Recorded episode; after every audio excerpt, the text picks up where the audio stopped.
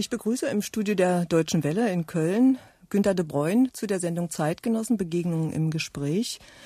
Vorab ein paar Angaben zu Ihrer Person, Herr de Bruyne. Sie sind 1926 in Berlin geboren, waren 1944, 45 Soldat in der Wehrmacht, haben sich dort eine Kopfverletzung zugezogen, die nicht ganz ohne Einfluss auf Ihr Schreiben später war. Sie waren 1946 bis 1949 Neulehrer im Havelländischen und haben dann eine Bibliothekarslehre aufgenommen und bis 1961 als Bibliothekar bzw. Bibliothekswissenschaftler gearbeitet, sind dann 1961 oder die Angaben äh, variieren ein bisschen 1963 freiberuflicher Autor in Ostberlin. Ja, 1961 war 1961 ja. als freiberuflicher Autor haben Sie begonnen zu arbeiten in Berlin, in Ostberlin und Brandenburg. Sie sind mehrfacher Literaturpreisträger, haben 1989 allerdings den Nationalpreis der DDR abgelehnt mit der Begründung, dass die DDR-Regierung starr, intolerant und dialogunfähig sei. Das war äh, zu DDR-Zeiten ihr letzter Preis, der ihnen angetragen wurde. Sie sind einer der bekanntesten und erfolgreichsten Autoren äh, der deutschen Gegenwartsliteratur, haben seit 76 auch im Westen verlegen können und sind ja vielleicht so etwas wie ein lebendiger Beweis dafür, dass da trotz 40-jähriger Spaltung Deutschlands äh, die Kulturnation eigentlich fortbestanden hat. Sie haben 1993 offenbart, das gehört auch zu ihrer Vita, dass sie von 1973 an Gespräche mit der Stasi geführt haben. Ein paar Buchtitel wollen wir wenigstens noch nennen. 1963 haben sie debütiert mit einem Buch, zu dem sie bald kritischen Abstand äh, bekommen haben, das sie als Anfang eigentlich nicht anerkannt haben. Dann vielleicht der eigentliche Start mit Buridans Esel 1968, 1972, um nur einige weitere Titel hier zu nennen, Preisverleihung. Dann die Romanbiografie Das Leben des Jean-Paul Friedrich Richter. 1979 die Märkischen Forschungen, 84 die Neue Herrlichkeit, erst im Westen erschienen, dann in der DDR anderthalb Jahre später. Und sie sind besonders auch in den letzten Jahren als Essayist hervorgetreten mit dem Band Jubelschreie und Trauergesänge, deutsche Befindlichkeiten 1991 und im Zusammenhang sicher mit ihrer Arbeit an den autobiografischen Bänden, das erzählte ich über Wahrheit und Dichtung in der Autobiografie im vergangenen Jahr. Ab 1980 haben sie die, den Märkischen Dichtergarten gemeinsam mit Gerhard Wolf herausgegeben. Anlass unseres Gesprächs ist der bevorstehende 70. Geburtstag von Ihnen am 1. November und natürlich der gerade erschienene zweite Band Ihrer Autobiografie 40 Jahre ein Lebensbericht und das ist meine erste Frage. 40 Jahre, der Titel könnte ja ein bisschen in Richtung Repräsentanz gehen, als wenn Ihr Leben repräsentativ für das der DDR war.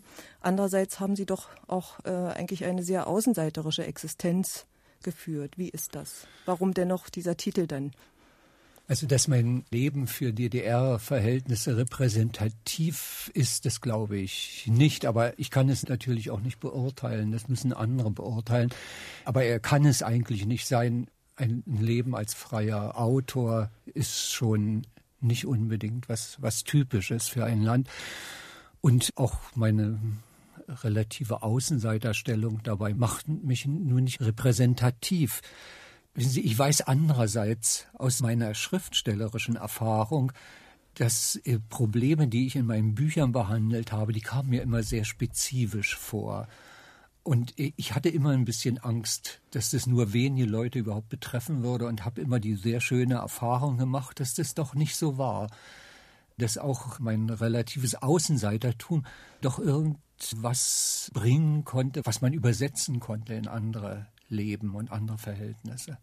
In andere Verhältnisse, damit meinen Sie Westdeutschland, denn Sie sind ja jemand, der, wie gesagt, schon seit 1976 mit seinen Büchern auch beim S. Fischer Verlag in der alten Bundesrepublik präsent waren. Ist es aber doch so, wie würden Sie sagen, wie hat das Leben in der DDR Ihre literarischen Texte geprägt? Ist das ein falscher Eindruck von mir, dass ich äh, so das Gefühl habe, es ist eigentlich der Grundkonflikt Ihres Lebens, der variiert in Texten, in Erzählungen, in Romanen wiederkehrt, nämlich dieser Konflikt zwischen Selbsttreue und Anpassung? Ich habe das auch immer so empfunden, wie Sie das jetzt sagen. Wissen Sie, dazu muss ich sagen, ich habe mich immer irgendwie so in deutscher Tradition stehend als Autor empfunden und habe auch zu DDR-Zeiten bei verschiedenen Gelegenheiten immer schon gesagt, ich bin ein Deutscher in der DDR lebender Autor. Und das in der DDR leben hat natürlich meine Bücher sehr geprägt. Ich gebe Ihnen insofern recht, weil ich habe immer DDR-Leser vor mir gesehen beim Schreiben. Und ich habe auch die Probleme, die mich beschäftigt haben, immer als spezifisch DDR-Probleme erlebt.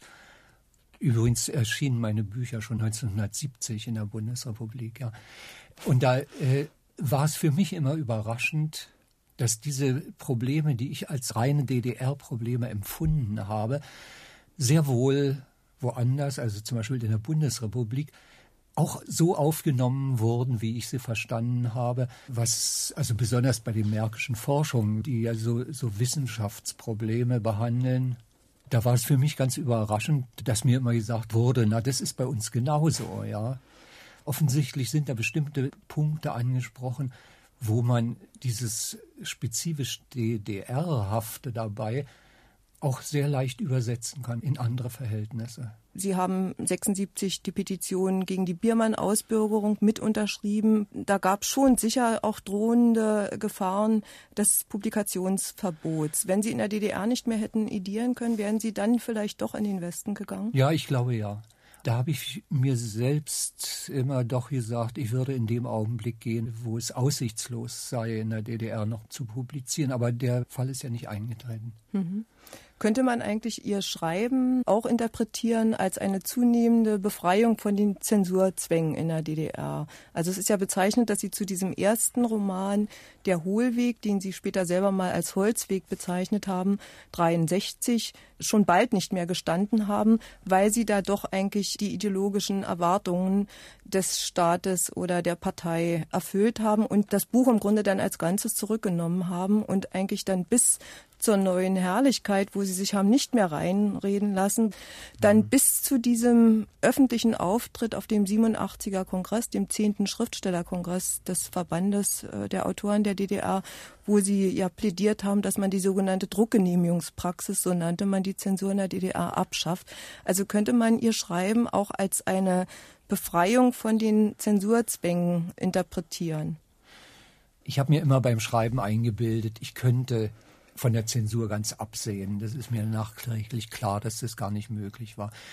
Ich hatte aber immer die Vorstellung, man könnte mit jedem Buch doch den Freiraum gegenüber der Presse zum Beispiel erweitern. Insofern ist ja ein Zeichen dafür, dass ich die Zensur doch immer im Kopf hatte, ja, wenn man sich sowas vornimmt. Das hängt in erster Linie natürlich so mit so einem gewachsenen Selbstbewusstsein zusammen. Vielleicht auch damit, dass man in dem Augenblick, wo man in der DDR einen Namen hatte, der auch in der westlichen Presse eine Rolle spielte oder so, äh, auch geschützter war. Nicht? Aber ich glaube, in erster Linie war das doch so eine Art ja, von gewachsenem Selbstbewusstsein. Hm. Sie denken ja auch immer die andere Seite mit, Sie so in dem Sinne, äh, dass die kritischen Autoren in der DDR auch für den Staat als Beweis nach außen dienten, also gegenüber dem Ausland einer Toleranz. Beunruhigt hat mich das schon manchmal. Aber andererseits war es natürlich auch ganz gut für meine Arbeit, nicht? dass ich also in dem Bewusstsein irgendwie so einen Rückhalt hatte auch. Lassen Sie uns noch mal so ein bisschen mehr zu den Anfängen zurückkommen. Sie haben ja den Mauerbau 1961 überhaupt nicht begrüßt. Für Sie war das auch insofern besonders schmerzlich, weil Sie äh, das Gesamtberlin noch sehr lebendig auch mit Kindheitserlebnissen verbunden haben. Und sie haben auch nicht die Hoffnung anderer, die vielleicht äh, dem Sozialismus geneigter gegenüber waren, die Hoffnung damit verbunden, dass man jetzt zu einer größeren Liberalisierung im Innern kommen könnte. Dennoch hat es äh, bei Ihnen sicher die Tendenz des sich Einrichtens bestärkt. Warum konnten Sie nicht weggehen? Ich habe immer das Gefühl, das Normale ist, dass man zu Hause bleibt. Nicht? Die Frage stand für mich natürlich immer, nicht, da, da ich unter der Zensur offensichtlich mehr als andere Leute gelitten habe, wie ich so nachträglich festzustellen glaube. Wissen Sie, das waren 40 Jahre, in denen diese Frage immer stand. Und da wechselte das natürlich. Wenn ich da wahrheitsgemäß antworten soll, dann muss ich mal sagen, das war in bestimmten Jahren unmöglich, äh, meine alte Mutter allein zu lassen und dann bei anderen Gelegenheiten, wo ich hätte weggehen können. Da war die Frau, die ich nicht verlassen konnte. Es gab also alle möglichen Gründe, aber der eigentliche Grund war doch der, dass ich dieses Umfeld, in dem ich groß geworden war und was ich kenne und was der Bestandteil meiner Bücher war, so einfach nicht verlassen konnte. Das hatte, hatte, auch was so mit nicht. preußischer Haltung des Aushalten müssen ja, zu und tun. das kommt, das und mit der Verbindung mit, mit dem Märkischen auch. Ja, ja. also das diese Liebe zur Landschaft und zur Region. An ja. sich haben sie doch, sich doch aus der politischen Heimat so eine regionalere gezimmert. Eigentlich war es ja nicht das Politische, was sie in der DDR hielt, sondern ja, was? Nee, das bestimmt nicht. Nein. Nein. Insofern ist die Frage für mich immer so ein bisschen absurd, ja, wenn ich sage, dieses Land, in dem ich groß geworden bin und was für mich so ganz wichtig war. Das war nun in, zu der Zeit DDR und jetzt ist es nicht mehr DDR. Ich bin in der Zeit da ebenso zu Hause gewesen, ja. Überschätzt man mit dieser Frage eigentlich Ihrer Meinung nach auch immer so das Politische? Ja, für mich, was mich persönlich betrifft, ja. Mhm. In Bezug auf viele Leute. Also natürlich mhm. nicht bei Intellektuellen, ja. Die sollten zumindest bei geistiger Beweglichkeit auch örtlich etwas beweglicher sein. Ich bin es nicht so sehr. Mhm. Ich glaube, das war letzten Endes das Entscheidende daran. Aber mich hat zum Beispiel erstaunt, dass eine äh, ganz anders denkende Frau wie Sie, Helga Königsdorf, die hat, die hat auch einmal gesagt, also zur DDR gehörten natürlich auch die familiären Bindungen, die äh, Freunde, die, selbst die Alleen ja. und also das Landschaftliche und eben nicht nur das Politische. Ja, und trotzdem, wenn Sie sagen Heimat, also diese Heimat hat Sie auch sehr gequält. Ne? Also Sie schreiben einmal, Sie haben ein Leben geführt in Abwehr vor jeder Vereinnahmung. Und in einer politischen Dauerschizophrenie lebt es sich nicht leicht. Ja, ja. Also das hatte doch auch, dieses Hierbleiben hatte doch andererseits auch was Quälerisches. Äh, Aber offenbar war der Zweifel, Druck ja. nicht so groß, dass es Sie weggetrieben hat. Äh, nein, offensichtlich nicht. Ja, das stimmt. Wäre er größer gewesen, wäre ich wahrscheinlich auch gegangen. Ich habe auch zu DDR-Zeiten schon immer zu meinen Freunden gesagt, in dem Augenblick, wo mir das Gefängnis droht und es völlig aussichtslos wäre, noch zu veröffentlichen in der DDR, wäre ich wahrscheinlich auch weggegangen, aber schweren Herzens. Ja. Was jetzt nun so Brandenburg und Berlin betrifft, müssen Sie immer auch ein bisschen mein Alter berücksichtigen. Sowas wie, wie die Helga Königsdorf können, hätte ich nie sagen können weil ja diese Bindung an Berlin und Brandenburg für mich ja viel älter. Ich hatte, ich habe Brandenburg in der Weimarer Republik und unter der Hitlerzeit, die ist vorbeigegangen und ich habe es als DDR erlebt und die ist auch vorbeigegangen und die Erlehen stehen glücklicherweise immer noch und ich hoffe, die überleben auch noch die, die, die moderne Zeit jetzt, ja. Mhm.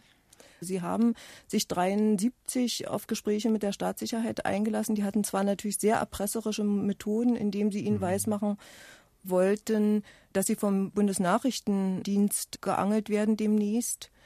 Aber Sie schreiben ja in Ihrer Autobiografie, und Sie haben das schon 1993 gegenüber der FAZ gemacht, dass Sie das heute sehr bedrückt, dass Sie sich haben überrumpeln lassen, doch auch Informationen und Auskünfte zu geben, wo sie ihnen eigentlich äh, die Tür vor der Nase hätten zuschlagen müssen. Also anders als Leute, die schon auch durch gewisse Übereinstimmung mit diesem Staat zu einer Zusammenarbeit bereit waren, haben sie sich ja eigentlich mehr überrumpeln lassen. Ja, ja, doch, deswegen nehme ich es mir auch besonders übel, ja. Weil das bei mir, das war die reine Feigheit, ja. Denn ich finde immer, dass jemand, der nur so aus ehrlicher Überzeugung irgendwie da was gemacht hat, der ist natürlich in gewisser Weise moralisch gerechtfertigter. Ja. Wissen Sie, das Unangenehmste bei dieser Geschichte ist ja für mich gewesen, dass ich so viel davon in den Zeiten ja tatsächlich verdrängt habe. Ich bin ja darauf erst bei Einsicht meiner Akten gekommen. Ich habe die Zusammenarbeit mit denen ja abgelehnt und ich habe das immer für mich als so einen stillen Widerstandsakt eigentlich empfunden und habe nachher erst in den Akten gemerkt, dass meine Erinnerung da ganz falsch war, ja. Dass die nämlich doch von mir was erfahren haben. Die zwar der sehr böse waren, als ich das abgelehnt habe, als ich das durchschaut habe, aber ich habe eben einfach aus Angst mit denen tatsächlich geredet. Ne? Das ist eine Sache, die ich mir schon sehr übel nehme, ja. Und können Sie sich aber erklären, warum man Ihnen diese Art von Verdrängung leichter abgenommen hat als beispielsweise vorher einer Christa Wolf? Das hängt in erster Linie sicher damit zusammen, dass, dass ich von mir aus damit überhaupt an die Öffentlichkeit gegangen bin. Für mich hat es so einen Schock bedeutet, dass ich irgendwie das unbedingt musste. Das war so eine, das war geradezu zwingend. Das ist ja das Komische. Ich wusste ja viele Dinge nicht mehr, aber ich kann in den Akten genau unterscheiden, was wirklich stimmt oder was nicht ist. Ja, das ist eine Eigenart der Fall, aber es ist tatsächlich so. Und hängt, dass Sie sich offenbart haben, auch schon damit auch zusammen, dass Sie gesehen haben, wie das im Falle Costa Wolf läuft? Äh, ich glaube, das wäre ganz ohne irgendwelche anderen Vorgänge auch so, das war irgendwie so ein inneres Bedürfnis bei mir. Es hing insofern natürlich zusammen, weil das überhaupt ein Gesprächsthema war. Nicht? Und warum gerade gegenüber der FAZ? Also ich meine, dass Sie sich nicht ans ND äh, gewendet haben, ist mir schon klar, ja, nachdem, was diese Zeitung Ihnen auch äh, angetan ja, hat. Ja. Aber ich meine, es wäre eine andere ostdeutsche äh, Zeitung möglich gewesen. Hm, naja, die Leserschaft der FAZ hatte ein Jahr vorher gerade die Zwischenbilanz als Fortsetzungsroman mhm. gekriegt. Und da hatte ich das Gefühl, das wäre da am besten aufgehoben. Ich würde trotzdem noch mal fragen wollen, Sie sagen, dieser Artikel, das war glaube ich im Februar 93 in der FAZ, der endet ja so mit dem angstschlotternden Wesen, das sich aus reiner Feigheit Informationen abpressen ließ, muss ich fortan leben. Wie das gehen soll, ist noch fraglich. Das war sicher natürlich auch ein sehr emotional geprägter Satz. Wie fühlen Sie sich denn nun drei Jahre danach? Ja, es ist so ein bisschen rhetorisch. Ich hab, hatte damals das Gefühl, ich kann damit nicht. Aber ich, Sie sehen ja, ich muss jetzt schon wieder mit Ihnen darüber reden. Ja, also insofern das verfolgt mich auch selbst, auch ohne Anstöße von außen. Ja, man muss eben so mit bestimmten Dingen auch leben können. Hm. An der Autobiografie ist ja auch ganz deutlich, erstens hat sie ein ganz zentrales Thema, das ist ja doch dieser Konflikt mit der DDR-Kulturpolitik. Ja. Und darin kommt ihr Persönliches zum Ausdruck, weniger so in, in anderen privaten Bereichen. Also ich erfahre zwar einmal, dass sie auch wegen Kindern nicht in den Westen gegangen sind, aber von ihren Kindern weiß ich eigentlich aus dieser Autobiografie gar nichts. Ja. Und auffällig ist schon, dass dieser Band im Vergleich zu Zwischenbilanz, der ja ihre Jugend in Berlin bis 49 umfasst, spröder ist, weniger sinnlich. Das hängt schon auch damit zusammen, weil er auf dieses Thema konzentriert ist. Haben Sie unter einem großen Erwartungsdruck auch geschrieben? Also nach der Zwischenbilanz, und Sie haben ja auch angekündigt, dass es weitergehen wird, war sicher der, der öffentliche Druck groß? Oder hatte es auch so einen Aspekt, dieses Buch zu schreiben, einen Schlussstrich drunter zu ziehen? Ja, beides. Ist beides. Und ich sage, erstens muss ich sagen, es ist natürlich auffallend, dass diese 40 Jahre das Buch über 40 Jahre dünner ist als das über die 20 Jahre davor. Aber das hat vielerlei Ursachen, unter anderem die, dass natürlich eine, eine Jugend immer interessanter ist. Wenn Sie in der Weltliteratur sich die Autobiografien ansehen, werden Sie sehen, dass die meistens bloß überhaupt die Jugendzeit behandeln. Es ist immer schwer, ein Erwachsenenalter zu beschreiben, weil da nicht so viel passiert. Nicht? In, in der Jugend entwickelt man sich in jedem Jahr neu und man entdeckt Neues und so während ein Erwachsenenleben äh, ja relativ einfacher abläuft, ja. Selbst wenn man Oder stagnierende, stagnierende Momente, Momente hat, ne? hat mhm. und so. Und dann äh, hängt es damit zusammen, dass ich eben doch fast das Private und auf jeden Fall das alles Intime ganz ausschalte. Das ist ja doch mehr so eine Art politischer Biografie. Nicht? Und damit hängt natürlich auch damit zusammen, dass das so ein, ja, ein bisschen sachlicher ist, würde ich sagen. Nicht? Es sind nicht so anschauliche Episoden. Es gibt so einen ironischen Schlenker auch am Schluss der Kapitel und es gibt einzelne Passagen. Aber ich habe so den Eindruck, dass es Ihnen schon auch schwer fiel, das aufzuschreiben. Ja, das auch, ja. Schwerer als vielleicht äh, ihre über ihre Jugendzeit. Ja, natürlich schon. Deshalb, weil weil die das näher dran ist oder weil es bedrückender war. Ja. Die Zeit. Nee, weil weil es so nah dran ist noch. Mhm.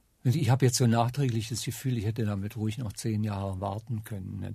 Sicher wäre das Buch etwas anders geworden. Aber, aber ob sinnlicher geworden war, wie Sie sagen, das ist natürlich auch die Frage. Nicht? Sinnlicher meine ich nicht im erotischen nee. Sinne. Nee, nee, nee, nee, ich weiß schon. Nein, das habe ich auch nicht so aufgefasst. Nein, das hängt natürlich ein bisschen auch damit zusammen, dass ich eben so bestimmte äh, Facetten meines Lebens dabei ganz ausklammere. Ne? In dem Essay der in Begleitung dieser beiden autobiografischen Romane erschienen ist, das erzählte ich, äußern Sie die Meinung, mit der Veröffentlichung einer Autobiografie sei der Autor ärmer geworden. Zitat, er hat einen Teil seiner selbst an die Öffentlichkeit verkauft. Wie fühlen Sie sich danach? Ausgelaugt oder erleichtert? In diesem Fall eigentlich ein bisschen erleichtert, muss ich sagen.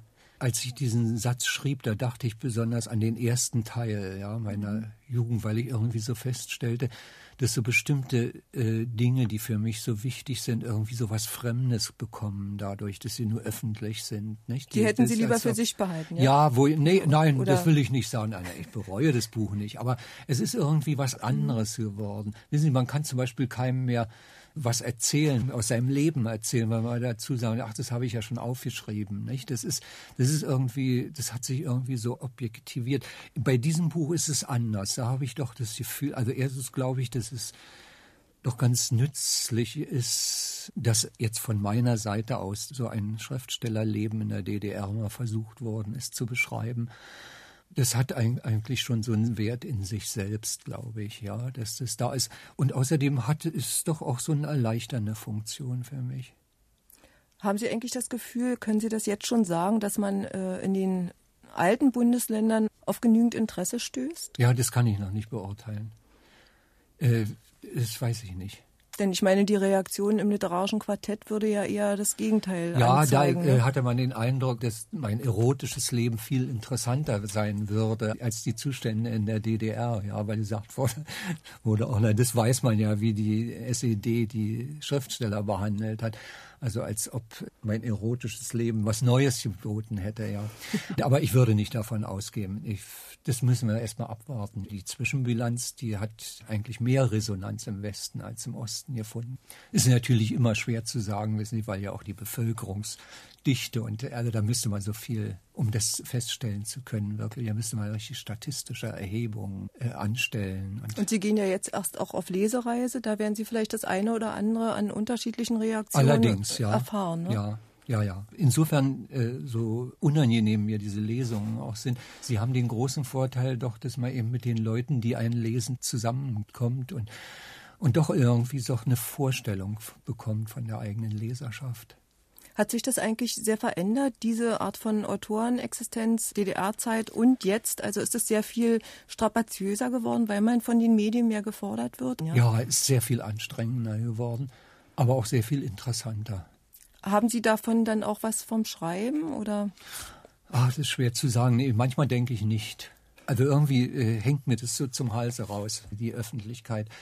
Im Grunde genommen werde ich natürlich vom Schreiben abgehalten. Ich weiß nicht, ob das mein Schreiben gut tut. Ist zwar teilweise ganz schön und manchmal ganz lästig, aber ob es für die Arbeit ist, sicher nicht gut. Geht dann diese Art von Ablenkung auch bis ins Inhaltliche? Also, dass Sie das Gefühl haben, Sie kommen da vom eigenen weg, indem Sie so viel sich nein, mit nein, anderen nein, Leuten... Das, nein, nicht. das nicht. Nein, nein. Nee, nee, das ist für mich der ich ja schon ein gewisses Alter auch habe und immer damit rechnen muss, äh, mich fragen muss, wie viel Zeit habe ich denn doch? Da ist es immer eine Zeitfrage, ja, wie überhaupt die Zeitfrage für mich immer wichtiger wird jetzt. Noch eine Frage vielleicht, die nicht nochmal auf die deutsche Einheit zu sprechen kommt. Sie haben ja da eigentlich sehr detailliert Ihre Meinung auch in Essays geäußert. Sie gehörten weder zu denjenigen, die Jubelschreie anstimmten, noch Trauergesänge. Es war vielleicht von jedem ein bisschen, aber Sie sagen in der Autobiografie, glaube ich, sinngemäß, dass das eigentlich ein bisschen spät für Sie kam. Und obwohl Sie Gewinner der Niederlage sind, können Sie es nicht unbedingt oder bezweifeln Sie, dass das was Happy End-mäßiges für Sie hat? Dass ich da sage, ja, ich bin ja schon zu alt. Das spricht natürlich für die große Freude. Ja, so einen Satz kann man doch bloß sagen, wenn man der Meinung ist, jetzt fängt ein ganz neues Leben an. Es könnte anfangen. Und wenn ich jetzt 30 wäre, dann würde ich noch mal ganz von vorne anfangen. Das ist eine Gelegenheit, die ich nicht auslassen würde. Und was soll ich denn jetzt noch machen? Das ist ganz normal. Das ist an sich nichts Trauriges, sondern es ist eine ganz normale sachliche Feststellung. Und dass ich nun nicht gerade, also nun in Jubelschreie immer ausbreche, das äh, hängt auch ein bisschen so damit zusammen, wenn Sie meine ganze Existenz als Autor beruht immer dadurch, dass ich die Fähigkeit oder vielleicht auch dazu verdammt bin oder die Fähigkeit habe, immer alles, was passiert, immer so ein bisschen von außen zu sehen. Nicht so, wie ich das in dem Buch auch beschrieben habe, dass ich so diese Bedrückung, die mich, äh, die politischen Schulungen so in der Frühzeit der DDR, was die für mich bedeutet hatten. Der stille Beobachter, der hat sich dann auch immer gefreut daran, an den Leuten und die Vorstellung, wie man die jetzt wiedergeben könnte. Ich fand in dem Buch eigentlich auch gerade so eine Episode schön, wo Sie versucht haben, in Ihrer Bibliothekarslehrzeit oder dann als junger Bibliothekar so ihnen auferlegte Verpflichtung doch für sich umzumodeln. Also da haben sie eben, wenn sie Arbeiten über Stalins Arbeit zur Sprachwissenschaft zusammentragen mussten, haben sie einfach das genutzt, auch um äh, bibliothekarisch, methodisch da was zu lernen. Ja, ja, und haben sich ja. eigentlich freizuhalten versucht von dem, was sie da inhaltlich machen. Also ja, irgendwie habe ich den Eindruck gehabt, sie haben oft in ihrem Leben auch äh, für sich noch was versucht, Gutes draus zu machen, zu allem sicher, ja, das, Anödenden. Ja, und doch, das mache ich auch heute immer noch. das ist ja was Angenehmes. Ja. Wie ist das eigentlich, wie empfinden Sie die gegenwärtigen Beziehungen zwischen den deutschen Autoren? Es gibt im Pen Riesengerangel, da wollen wir jetzt gar nicht im Detail nee, drauf nicht, eingehen. Nein. Sie sind da auch eigentlich jemand, der sich da sehr zurückhält. Ja. Ja, Sie, ich halte mich deshalb so mit Absicht zurück, da ich Vereinigung von Autoren für vornherein für problematisch halte, ja. Und bin auch nicht jemand, der sich unbedingt nach Freundschaften zwischen Autoren sehnt, weil ich die ganzen Problematik da immer kenne und interessiert mich auch nicht so sehr diese Organisationsfragen, muss ich sagen. Mhm. Und ist es aber so, ich meine, ich komme auch ähm, aus dem Osten Deutschlands, mich würde trotzdem noch mal interessieren, sehen Sie eigentlich so die Akzeptanz und die Präsenz der ostdeutschen Autoren so in der gesamtdeutschen Literaturszene, finden Sie die angemessen?